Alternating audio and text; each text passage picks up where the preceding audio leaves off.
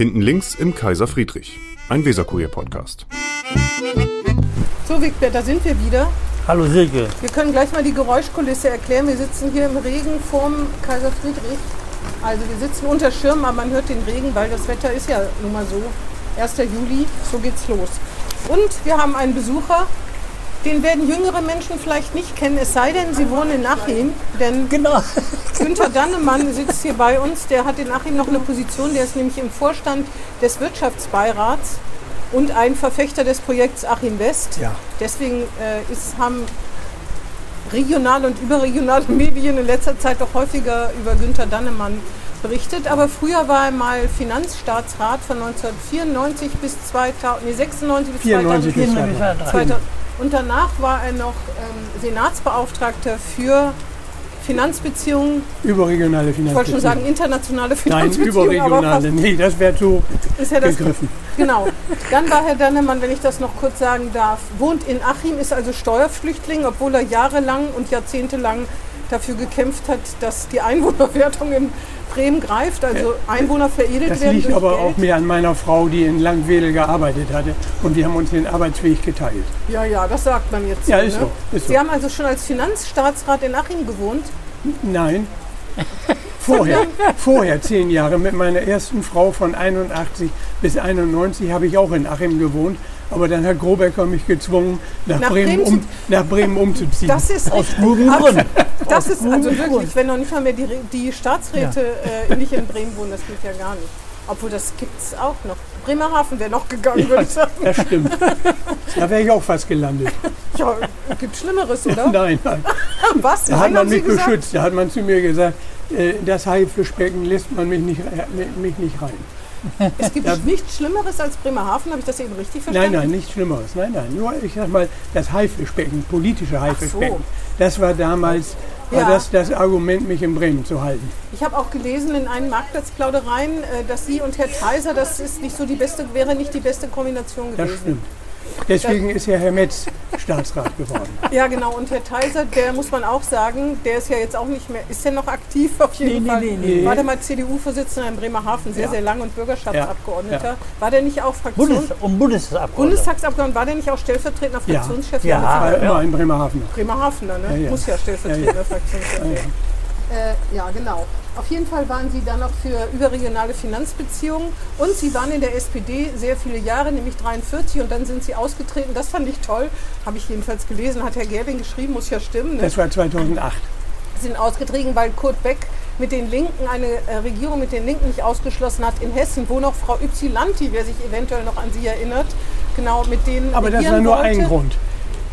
Auf jeden Fall habe ich gedacht, da müssen Ihnen doch jetzt die Haare zu Berge stehen, dass Sie mit einer rot-grün-roten, also dass die Linken hier mitregieren, dann hätten Sie ja 20 Mal austreten müssen. Also, ich sag mal, ich erkläre das mal. Das war 2008.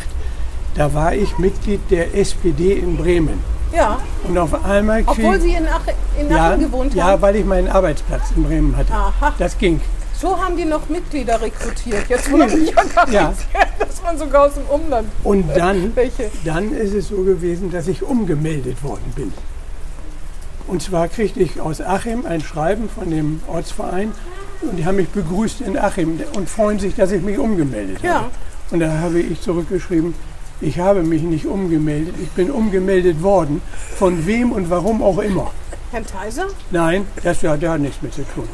Und dann, äh, Hat Sie jemand umgemeldet? Das ja, ist- dann habe ich am nächsten. Tag, habe ich mit der Begründung, dass man mich in Bremen nicht mehr haben wollte und dieses Argument mit Kurt Beck, da habe ich dann ein, äh, eine, an den Genossen in Achim per Sie, habe ich dann eine E-Mail geschickt, dass ich austrete. Zwei Stunden später klingelt bei mir das Telefon Und Kurt Beck ist dran. Wigbert Gerling ruft an. Ich dachte, Kurt Beck ist dran Wigbert und versucht sie Der zurückzuholen. hatte, der hatte offensichtlich aus dem Parteibüro in Findorf eine Information gekriegt, dass ich ausgetreten sei aus der SPD. Dann habe ich ihn gebeten, darüber nicht zu schreiben. Da hat er gesagt, nee, Herr Dannemann, dazu sind Sie noch zu wichtig. Und dann hat er in der Zeitung auf der ersten Seite, Regionalseite, so einen Artikel geschrieben. Und daraufhin habe ich von vielen Leuten empörte Anrufe gekriegt, dass ich Ich ausgetreten bin. dachte Beglückwünschung. Nee, nee, damals noch nicht. In, in, insbesondere Klaus Grobecker. Ah ja. Er hat zu mir gesagt, das tut man nicht. Ja. Ja, aber Ja. ich sag mal, das war die Begründung. Ich kenne mittlerweile allerdings viele, auch von meinen Altersgenossen, die also ausgetreten sind. Klaus Wilhelm Timm zum Beispiel, der Ja, war der auch ist ausgetreten.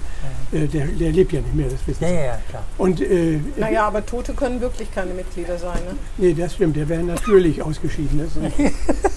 Naja, Auf jeden jedenfalls. Fall wollte ich sagen, damit, also ein Grund war jedenfalls, dass Frau Ypsilanti vorher eine Regierung mit, der, Ja. mit den Linken Ja. ausgeschlossen hat Ja. und dann plötzlich. Aber da müssen Ihnen doch hier jetzt die Haare zu Berge stehen, dass die SPD sich mit den Linken ins Bett legen. Ich weiß nicht, wer schlimmer ist. Die, Schlimmer? Grü die Grünen oder die Linken. Ah, verstehe. Das heißt, ah ja, das heißt, große Koalition doch, war doch das Richtige. Also für mich war die Große Koalition das Richtige, wobei das ein Problem ist, was ich häufiger in meinem Leben hatte. Ich äh, war SPD-Mitglied und hatte zunächst als Finanzsenatoren. Klaus Grobecker, Herrn dann Kröning Ach so, auch. und dann das letzte Jahr, dann ging den Bundestag ich hätte gerne einen Kaffee, bitte. Wollen die Herren auch noch was trinken? Danke, ich hab. Ja, ja. und dann ein Jahr Manfred Fluss. Und 1995 Ich war weiß. dann ja Dann kam die große Koalition. Nee, erstmal war es so, dass ich mich schon abgemeldet hatte. Und ich kriegte von einem Headhunter das Angebot Na? für die Deutsche Bank, ein kommunales äh, ja, Kompetenzzentrum äh, in Hamburg mit Da haben Sie aufzubauen. Nein gesagt? Und dann habe ich erstmal mir das angehört.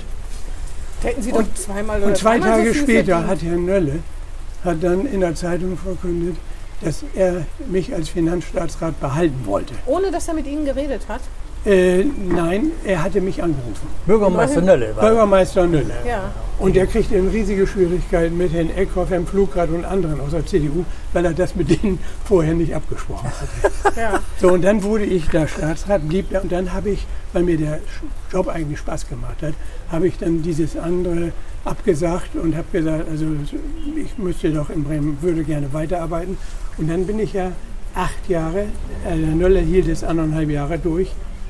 Dann kam die Zecke, weil er gegen, Ja, Zeckenbiss. gegen, ja, gegen Neumann hat er ja kandidieren Genau, wollen genau. auf, dem, auf dem Parteitag hier mit Johannes Beermann Beermann, zusammen, mit dem ich auch ein besonderes Verhältnis hatte.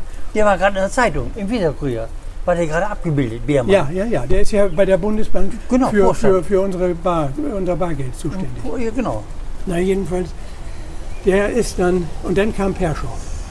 Und Perschow, der war sehr böse immer auf Herrn Biermann, weil der ja mit Neumann, gegen Neumann und ihn agitiert hatte und wollte ihn immer loswerden. Und dann passierte es 2000 und, jetzt muss ich lügen, irgendwie hat Roland Koch in Hessen die Wahl gewonnen und hatte eine CDU-Alleinregierung und die SPD abgelöst. Und der rief Und dann war da Platz. der rief dann bei Herrn, ja, der rief, der brauchte Personal und rief dann bei Herrn Perschow an, äh, ob er Ihnen Herrn Beermann empfehlen konnte. Und Herr er hat mir, hat mir später mal erzählt, er wäre da doch sehr stark gespalten gewesen, aber schließlich ist er dann dahin gegangen, also nach, äh, so, und das war 99. 99. Und dann hatte ich mit Herrn Perschow verabredet, dass wir im Finanzressort nur noch einen Staatsrat haben wollen, nämlich mich. Bis dahin hatten wir die SKP. Das ist ja eine gute Taktik. Ja, nein, das wäre wär auch wegen der, der, der Einsparung.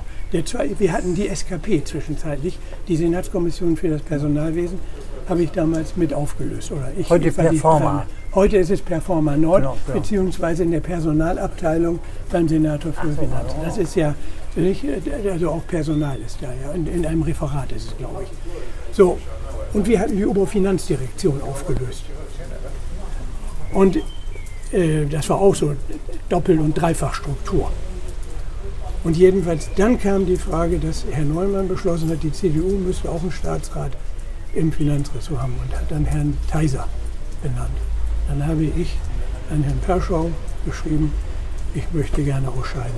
Er oder ich, haben Sie gesagt. Ich möchte gerne Ja, ja. ausscheiden. Und dann hat Perschau, das weiß ich noch, kriegte ich von Herrn Metz abends um 11 einen Anruf. Danke. Wir haben uns geeinigt, nicht, nicht Herr Theiser macht es, ich mache es. Und mit mir können Sie doch Reden. re- auskommen. Und da habe ich gesagt, Herr Perschau, wir haben abgesprochen einen, äh, Herr Metz, wir haben abgesprochen einen und ich werde morgen Herrn Perschau meinen Rücktritt anbieten. Also meine Entlassung. Rücktritt darf man ja nicht sagen. Aus beamtenrechtlichen Gründen. Jedenfalls also hat Perschow dann zu mir gesagt, sagen Sie mal Ihre Bedingungen, wie Sie, wenn Sie bleiben wollen. Und dann habe ich einige Bedingungen diktiert darunter. Er unterstützt es, dass ich Honorarprofessor an der Uni werde. Dass Ach, ich so an ist der, das alles gelaufen. dass ich an der Uni Dienstwagen. Nee, nee, den habe ich nie gehabt. Ja, ich, ja, ja, ja. Gegenteil. Nein, nein. Ich habe auch ke Geld. keine finanziellen Vorteile, nichts. Und ich habe dann äh, an der Uni ab 2003 ja dann die Forschungsstelle Finanzpolitik Mhm. äh, bekommen. Und das haben wir da schon abgesichert, weil ich sag mal, acht Jahre zwischen CDU und SPD in einer großen Koalition. Und das als SPD-Mitglied, das ist nicht äh, Schön. schön. Also ich, kann man, das ist nicht schön. Kann man sagen. Ich habe ja bei den Sozialdemokraten war ich immer der, der christdemokratische Politik Genau. war. Und bei der CDU war ich der ewige Sozi. Ja, Wie heute, wie heute. Sind Sie Achimer, Ja, Niedersachsen ja, ist oder genau Bremer? Ich fühle mich in dieser Rolle eigentlich ganz wohl. Ja, Weil das hat mich dazu gebracht, das werden Sie auch, wenn Sie mal auch Ihre Vergangenheit mit mir angucken. Ich habe nie irgendwie politisch irgendwie jemanden angemacht. Ich habe immer nur Argumente geliefert. Argumente dafür, dagegen Na, Herrn und Kaiser schon. Den haben sie einfach abgelehnt. Ja, das habe ich aber nicht in die Presse gebracht. Das war Herr Eckhoff damals. Ach so, Das war ich ich nicht. dachte Herr Gerling. Nee, nee, das war Eckhoff. Mit ihm habe ich eine ganz lange äh, Geschichte. er hat immer, muss ich sagen, über mich äh, fair berichtet. Er hat mich nie in die Pfanne gehauen. Ja irgendwie so, so ähnlich wie Sie. Ja, ja, nee, ich, ja, So, ich, so ähnlich. Auf jeden ne? Fall haben ich sie, war immer mal, sachlich. haben sie Ja. mal ausgerechnet, dass sie zwei Jahre Überstunden geleistet Ja. haben, nur im Finanzressort und nochmal zwei Jahre an der Uni. Ja. Und dass sie dann eigentlich schon 63 wären. Das Ja. habe ich mal gelesen. Das stimmt auch, weil das war, ich hatte der Ampelkoalition, habe ich keine große Chance gegeben.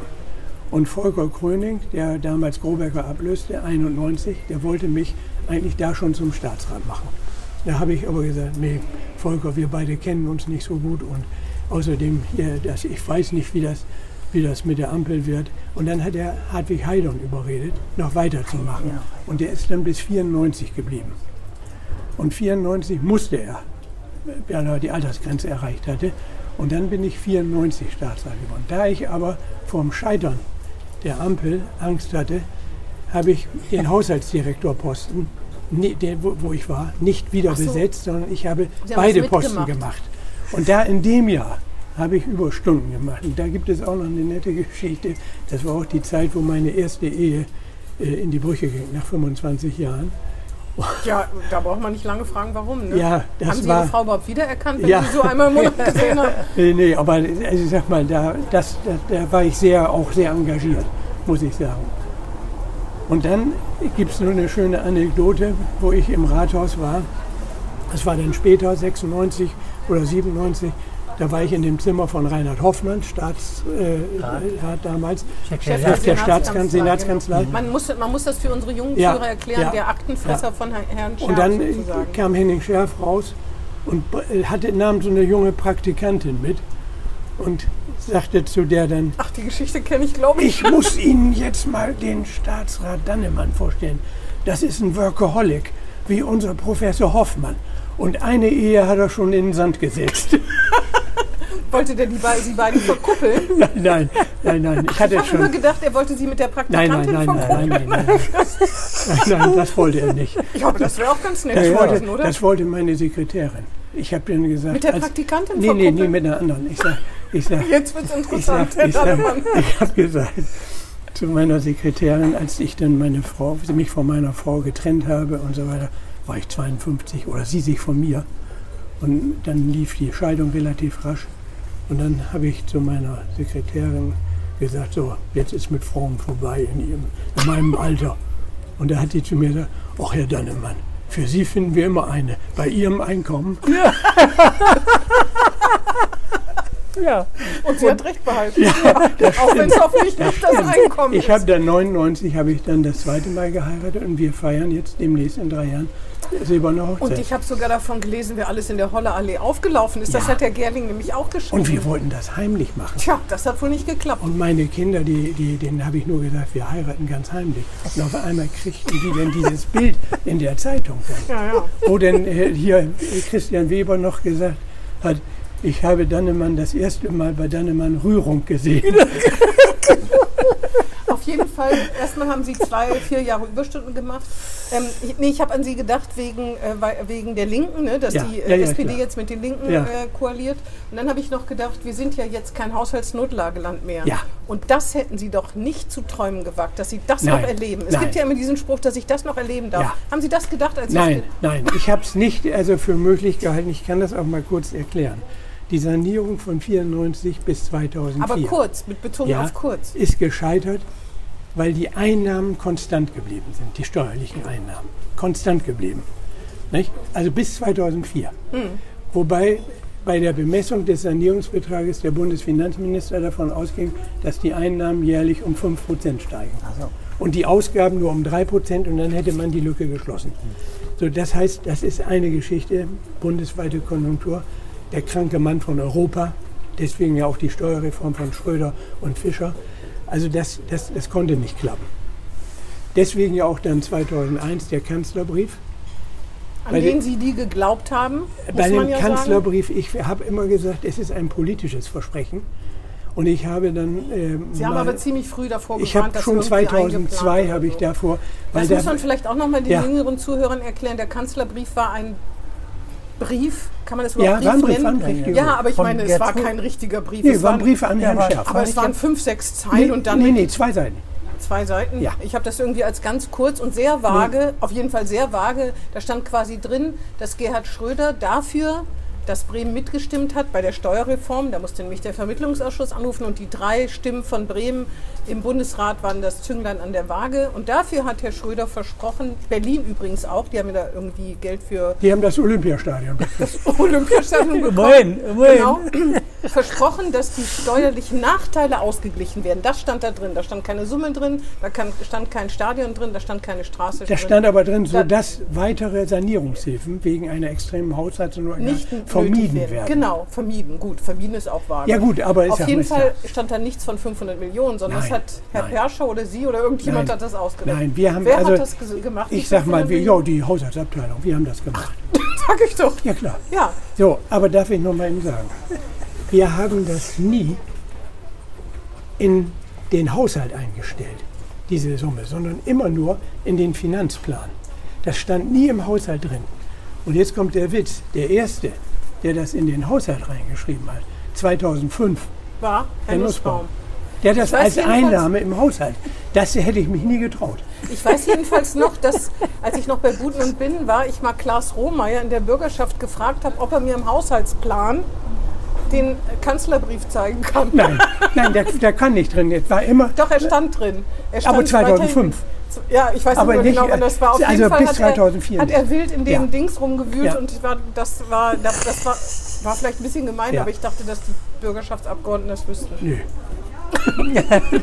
genau. Also er. Also jetzt die andere Frage 2010, 2020.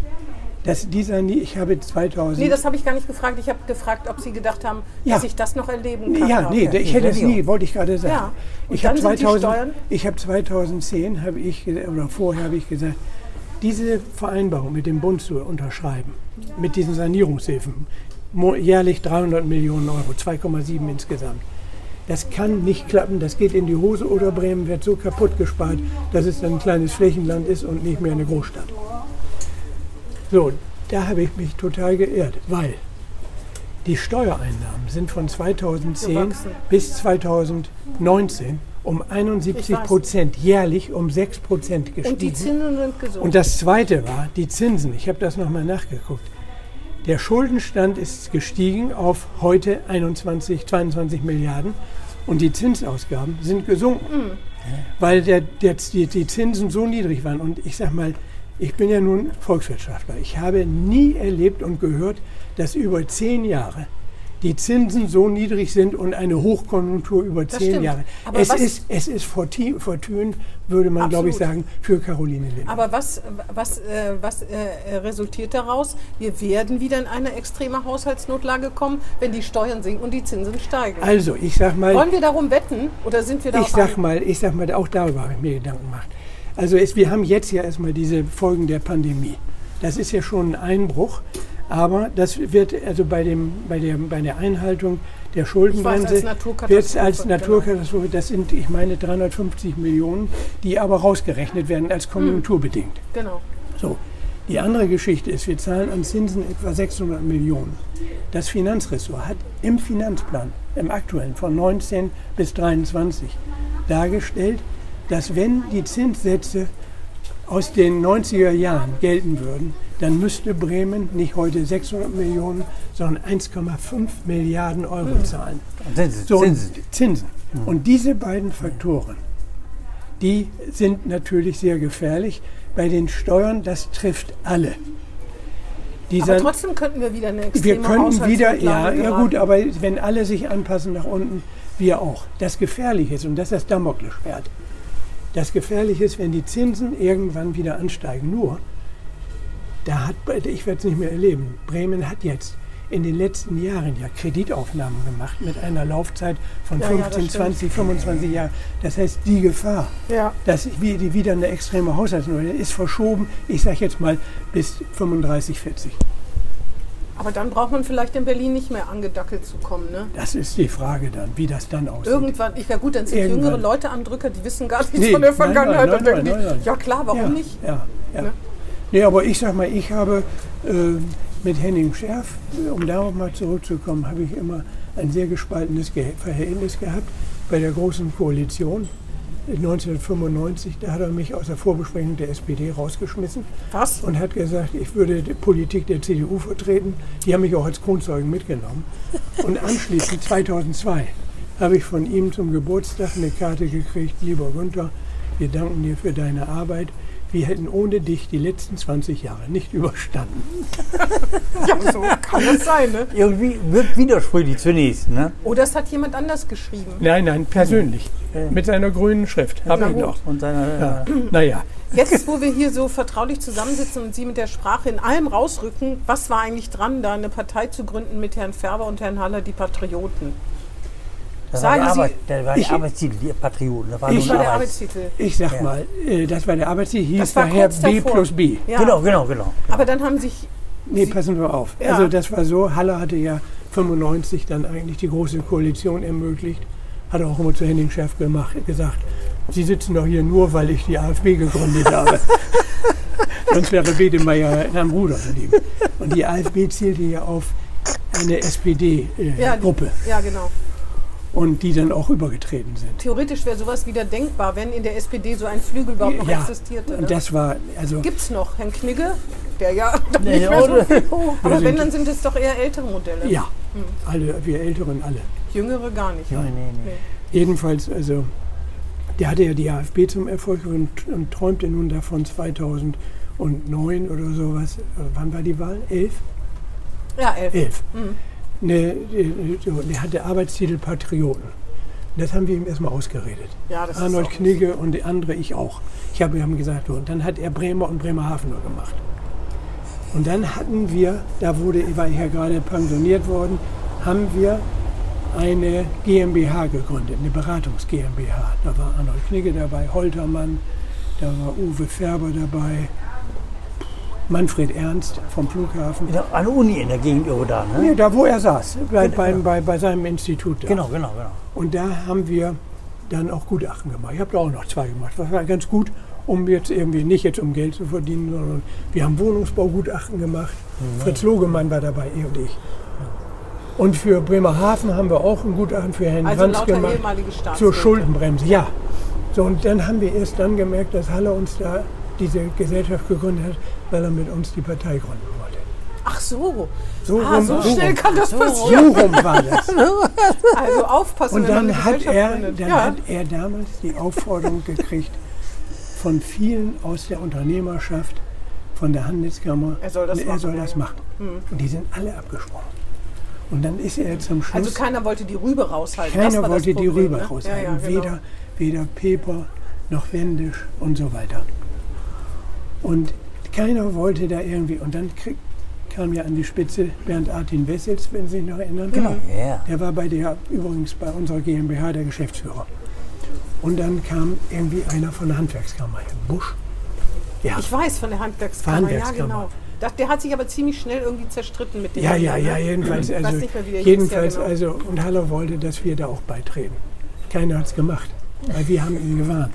Ich meinte gar nicht, ich meinte die danach, gab es doch nochmal so einen Nein, nein, Aufschlag. nein, nein, danach das nicht. war Ach, ich habe 2011. immer gedacht, ah ja. Nein, nein, Danach war waren Sie nicht 2011. mehr dabei, aber es gab doch nochmal so eine, so eine Phase einer Nee. neuen Partei. Nee. Nicht mit Herrn Haller? Das war mit Herrn Diné oder sowas.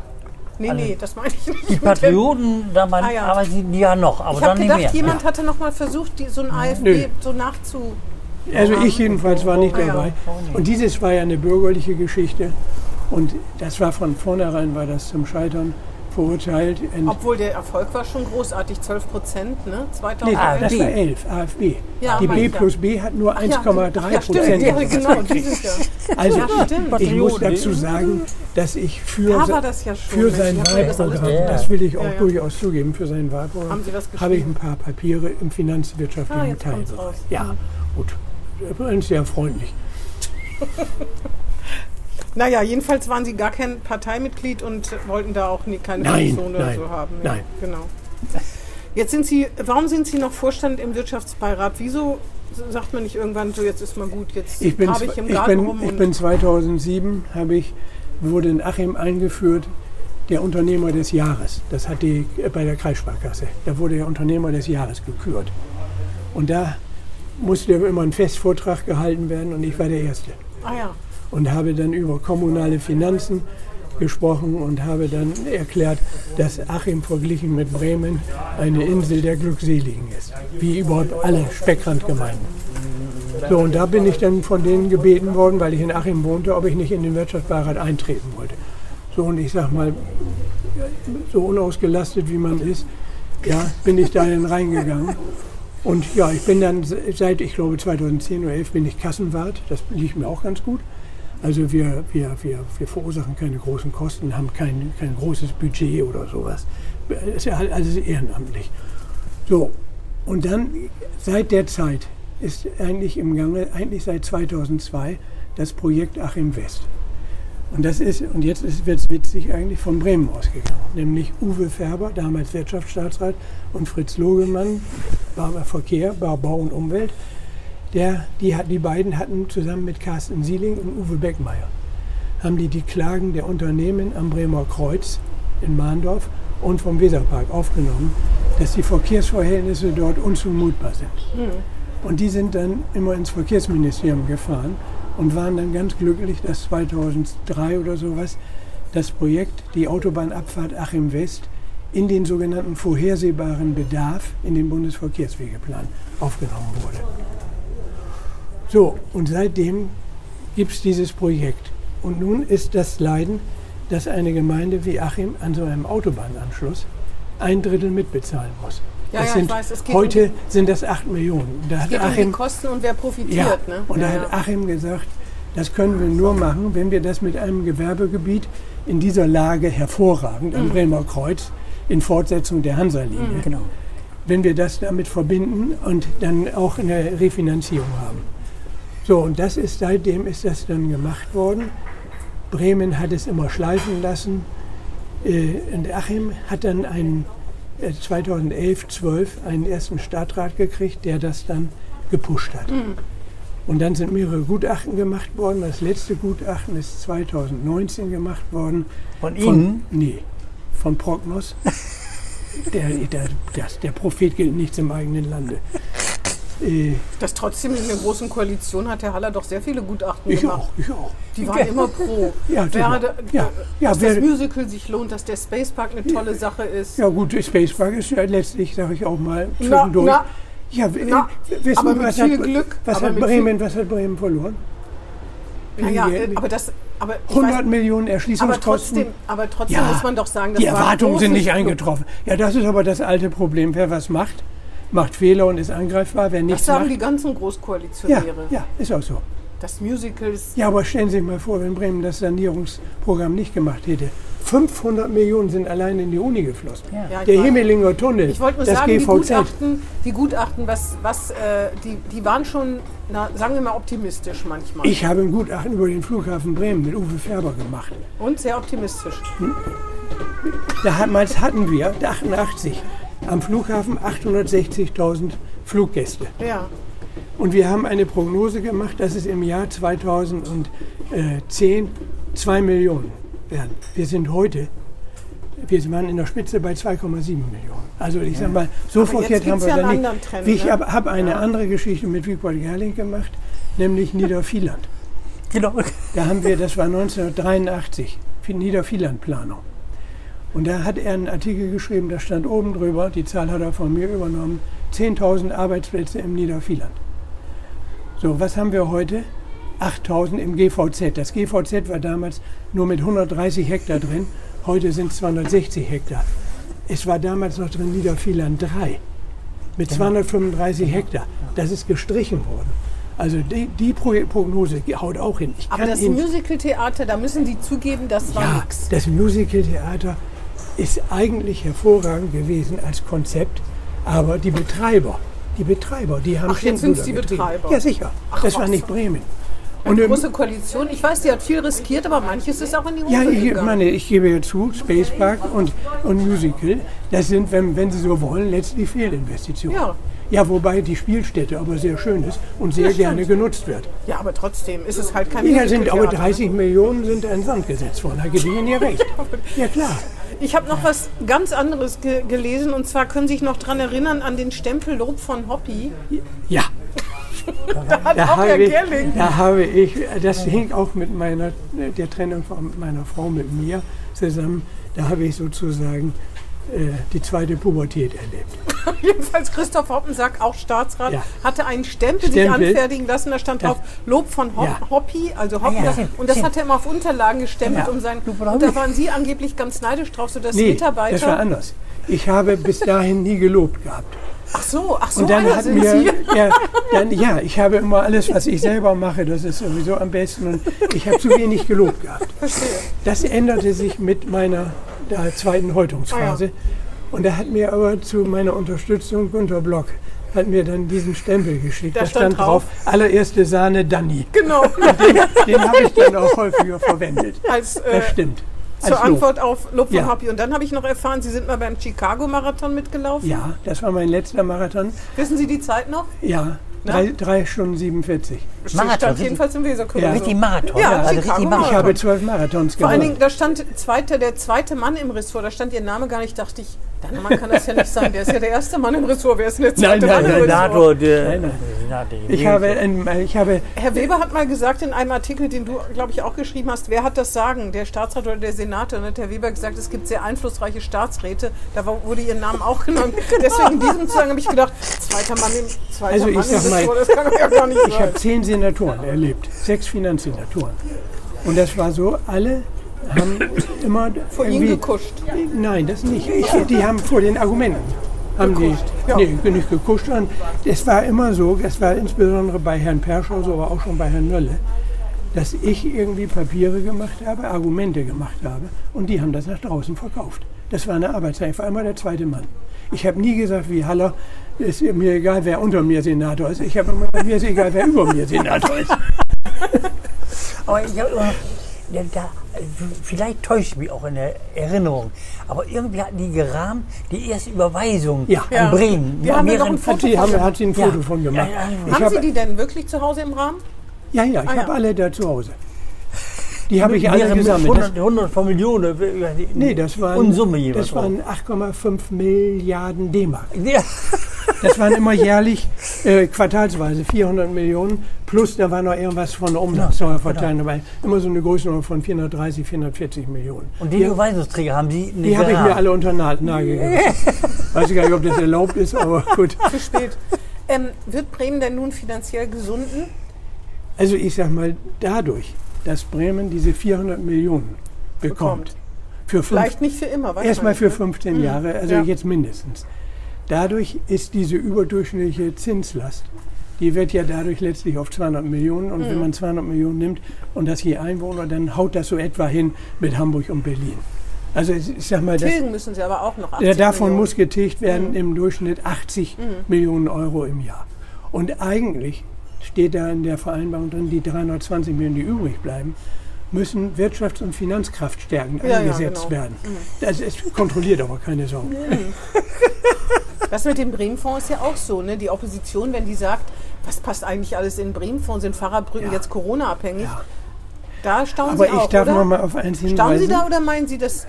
Ich meine, das ist, man weiß ja auch, wieder Also ich sag mal, wird? Sie haben ja auch, äh, Herr Strehl hat Gutachten machen lassen, die eigentlich enge Grenzen setzen. Also insofern müssen, muss er das alles genehmigen und ich ho- hoffe mal, dass er da eine Bremse irgendwie davor setzt. Es muss ja auch einen Kläger geben, ne? Ja, Sonst- klar. Naja, Sind Sie als Achimer nochmal für die Selbstständigkeit Bremens immer noch? Ja, klar. Ja, Ja. immer, immer. Ja. Trotz all dem ganzen trotz Gewurstel alledem und den ich sag mal, ich sag mal, das beweist sich jetzt zum Beispiel wieder in dieser, diese Chancen hat Bremen beim Impfen. Läuft hier hervorragend. Ja, Weil die das ist, Wirtschaft mitmacht, ne? Ja, aber das ist eben der Vorteil der Kleinheit. Mhm. Und ich sage mal, wenn ich mir das angucke, ich habe das früher mal als Argument aufgeführt, wenn man sich äh, anguckt, das Größenverhältnis des größten Bundeslandes zum kleinsten. Dann ist es in Deutschland, ist es in Nordrhein-Westfalen, zu Bremen ist das Verhältnis 1 zu 27, also 27 Nordrhein-Westfäler ein. Wenn man sich den, das in den USA anguckt, Wisconsin ist der kleinste, da ist das Verhältnis 1 zu 80. Oh, In Schweiz, der Kanton Appenzell zu Zürich ist 1 zu 70.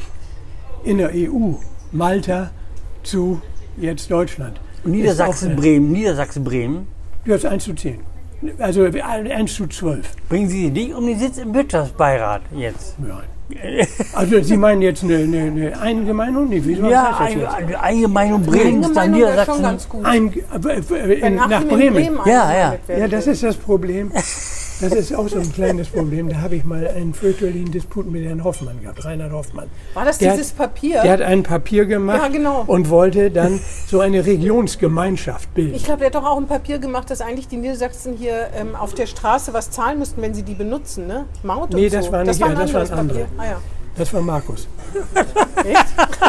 ich dachte, das wäre Hoffmann gewesen. Nee, nee, aber also ich sag der mal, ich sag mal wenn, wenn man jetzt um Bremen herum jetzt eingemeinden würde, dann würde Bremen ein kleines Flächenland. Mhm. Wir haben jetzt schon verglichen mit Berlin und Hamburg die geringste Einwohnerdichte. Wir haben also 1600 Einwohner pro Quadratkilometer. Berlin ist bei, weiß ich nicht, dreieinhalbtausend, Hamburg bei zweieinhalbtausend. Wenn man jetzt das Umland mit eingemeinden würde, dann hätten wir nachher, das nächste Flächenland ist Nordrhein-Westfalen mit, ich meine, 460 Einwohnern je. So, und je näher man drankommt, desto größer ist die Gefahr, dass der Status als Stadtstaat aufhört und dann geht die Einwohnerwertung verloren Ja. und dann hätte man mit Zitronen gehandelt. Also immer sehr vorsichtig mit dieser Geschichte. Ja, wird ja sowieso nicht passieren. Nein, als, nein, nein, Als klar. ob die Achimer Bremer werden Nein, die müssen ja zustimmen. Ja, ja, genau. Nee, erstmal müsste ganz Niedersachsen zustimmen. Ja, ja, ich weiß. Und die würden sagen, Bremen wollen wir gar nicht haben. Ja. Es sei denn, sie kriegen eine Morgengabe von 20 Milliarden Euro, die der Die Bund dann an Schulden übernimmt. Genau. Ja, wer weiß. Ne? Ja, aber da, na, da habe ich noch nichts Realistisches gehört. Vielleicht, äh, um zum Schluss zu kommen, Sie haben vorhin gesagt, Sie waren Corona-krank Ja. und haben Glück gehabt und haben sich aber in Achim, an, Ja. im Achimer Ja. Rathaus, das ist natürlich auch schwierig, ne? Haben sich infiziert, keiner weiß wie. Und, aber Sie haben nach zwei Wochen, weil Sie wahrscheinlich, weil Sie so sportlich sind, haben Sie das abgeschüttelt. Offensichtlich ist mein Immunsystem in Ordnung gewesen. Also ich hatte ein bisschen Schnupfen, Husten, habe auch Übelkeit gehabt, habe also in der Zeit vier Kilo abgenommen, habe ich leider wieder drauf. Waren Sie in ärztliche Behandlung? Ärztliche Nein. Behandlung? Nein. Aber die anderen, mit, die, sich angesteckt haben, Ja, die waren, da war etwas gefährlich, einer ist sogar gestorben. Ja, furchtbar, ne? Ja. Dann können Sie ja auch überhaupt nicht verstehen, wenn man irgendwie so tut, als ob das alles nichts Nein, wäre. Ne? ich habe alle Leute, meine Familie und alle Okay. Leute gewarnt und habe gesagt, seid vorsichtig, damit ist nicht zu spaßen. Ja.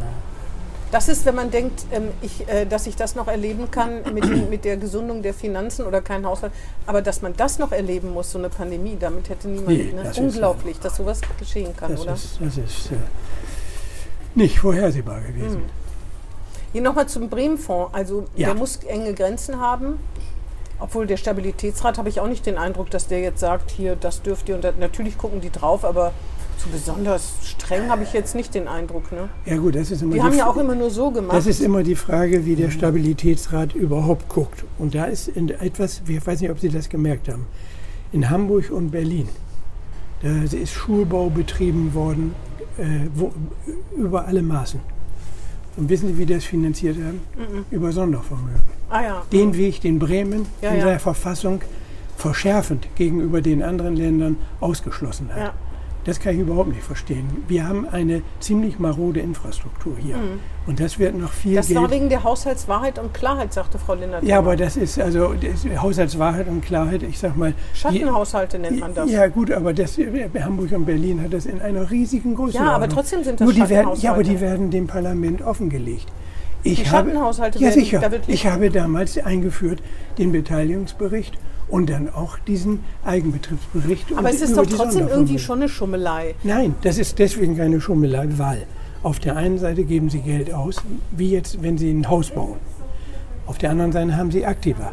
Sie haben ja Vermögen Das Haus, dafür. ja, ja. Das Schlimmste, was man im Haushalt machen kann oder so, Ist.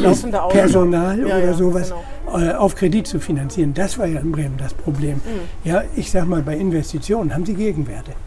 Da müssen Sie eigentlich nur immer die Abschreibung erwirtschaften. Mhm. Also der Bremen hat versäumt, den Weg von Hamburg und Berlin äh, äh, einzuschlagen.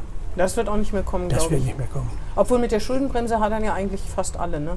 Aber das Ja. wird auch nicht mehr zurückzudrehen. Also sein, bei der ich. Schuldenbremse kann ich mir höchstens vorstellen, die Grünen betreiben das ja auch stark. Dann müsste man wieder das Grundgesetz ändern und müsste eben dann Ausnahmen schaffen für Investitionen, die also aktivierbar ja. sind. Aber dafür gibt es doch gar keine Mehrheit im Bundestag. Nee, Glaub ich sag mal, ich habe auch ein bisschen Misstrauen gegenüber den Politikern. Insofern ist diese Schuldenbremse, wie, sie, wie wir sie jetzt haben, ist eigentlich disziplinierend. Auch Ja. gegenüber den Bürgern haben die, jetzt gab ja mal die, die, Die verstehen es Idee. nicht. Was? Die verstehen es nicht, die Bürger, oder? Ich weiß nicht, ich glaube, Sie haben oft schon den Eindruck gehabt, dass die Journalisten es nicht verstehen. Ja, auch einige auch. kann mich an diverse Veranstaltungen erinnern, wo sie wirklich mit Engelszungen erklärt und erklärt und erklärt haben und man den Eindruck hatte, ja, es ist, es ist aber auch kompliziert. Es ist auch- ne? Für einen Nicht-Volkswirt. Das ist, ich habe ja Ja, sehr stark betrieben in den 90er Jahren ähm, die Umstellung der, der Kameralistik auf die doppelte Buchführung. Ja, genau, genau. Und das, ich habe auch einen Artikel dann geschrieben ähm, von der äh, Hoheits- zur Leistungsverwaltung. Und habe immer dann, das war der erste Satz, wir wissen nicht als Staat, was wir leisten. Und wir wissen nicht, was diese Leistungen, die wir nicht kennen, kosten. genau. Und deswegen die doppelte Buchführung, um eben volle Kosten auch aufzunehmen, nämlich zum Beispiel die Pensionsverpflichtungen. Darunter leidet Bremen in, in der Ja, ja. Zukunft sehr stark. Und die Abschreibungen. Das sind die beiden Hauptposten. So, und das haben wir eingeführt. 2003 ist noch eingeführt worden mit SAP, eine äh, Neuordnung des Haushaltskassen- und Rechnungswesens. So, und da ist auch dann äh, dieses, dieses, das, das Kontenschema, das hat der jetzige Haushaltsdirektor übrigens gemacht, Duvenbeck heißt der. Der ist damals, den haben wir dafür eingestellt. Und wir sind also eigentlich in der Lage, aus dem Haushalt das zu entnehmen. Es ist der Produktgruppenhaushalt eingeführt worden. Da Hm, sind also Leistungen drin ja, ja. und Sie können jetzt aus dem Produktgruppenhaushalt herauslesen, dass zum Beispiel ein, eine Karte, eine verkaufte Karte im Theater wird vom Staat mit 160 Hm. Euro, Euro oder sowas bezuschusst. nicht? Also, Ja, genau. also solche Dinge, Sie können jetzt, so, es wird aber leider viel zu wenig genutzt, auch Mhm. glaube ich auch von der Presse. Sie müssen eigentlich da viel schärfer rangehen. Also jetzt sich mal angucken und dann fragen, nicht, Da müssen wir uns mal zusammensetzen, Herr Dannemann. ja, können wir machen. Kann ich, wenn ich einen kleinen Beraterauftrag kriege. Für viel, viel Geld Nein, natürlich. nein, nein, nein. nein das ist reicht eben. Gut, ich meine, ich mache auch ohne Honorarberatung. Das ist gut. Jetzt Ja. praktisch. Ne? Hast du noch was auf dem Ich habe Zettel? nicht mehr. Haben Sie noch was auf dem Zettel? Ja, noch Achim West vielleicht, ganz Ja, kurz. ganz kurz. Aber der jetzigen Stand. Also es ist 19, 2019 ein Gutachten von Prognos und zwei Finanzwissenschaftlern gemacht worden. Und dieses Gutachten zeigt auf, dass es ein Win-Win-Projekt für alle Gebietskörperschaften ist, auch für Bremen. Bei Bremen ist es insbesondere der Einwohnereffekt, weil aus Bremen auch viele Leute dort in dem Gewerbegebiet arbeiten wollen. Da wäre es natürlich für Bremen am besten, wenn sie die Einwohner auch erweitern würden, zum Beispiel über äh, Wohnbaugebiete in der Osterholzer Feldmark. Was mit den Grünen sehr schwer wäre. Also am Rand macht man es jetzt ja. Wir hatten übrigens 2004 da schon mal eine Planung. Von den 300 Hektar sollen 150 Hektar für Wohnungsbau gemacht werden, insbesondere für Daimler-Benz-Mitarbeiter und 150 Landschaftspark. Also das wäre schön, wenn man das nochmal wieder aufgreifen könnte. Aber weil es ein Win-Win-Projekt ist, ja, müssen sich alle Beteiligten da zusammenfügen und auch Bremen. Und Aber wieso? Die Achimer, die Achimer Nein. rücken doch jetzt ab. wie- wieso? Ja, habe ich doch gelesen, die CDU und die Freien Wähler, die Ja, die rücken ab. mehr. Ja, sag ich ja. ja, wissen Sie, was die, die Begründung. Die Begründung ist? Keine Ahnung. Das Projekt kostet 150 Millionen. Es gibt jetzt eine Deckungslücke von 53,6 Millionen Euro.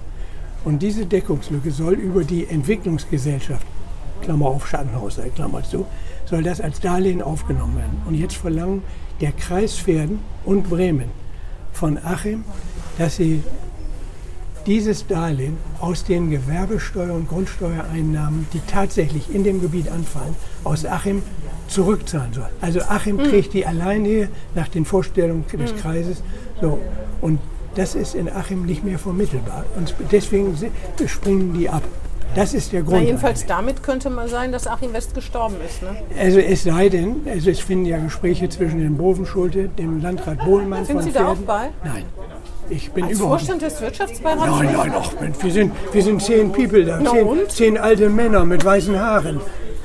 Also ich in allen Medien steht drin, Professor Dannemann. nein, nur ich habe nur mal ein Papier und eine, eine Presseerklärung gemacht und Argumente ja. geliefert. Ah, ja. Nein, nein, nein, nein.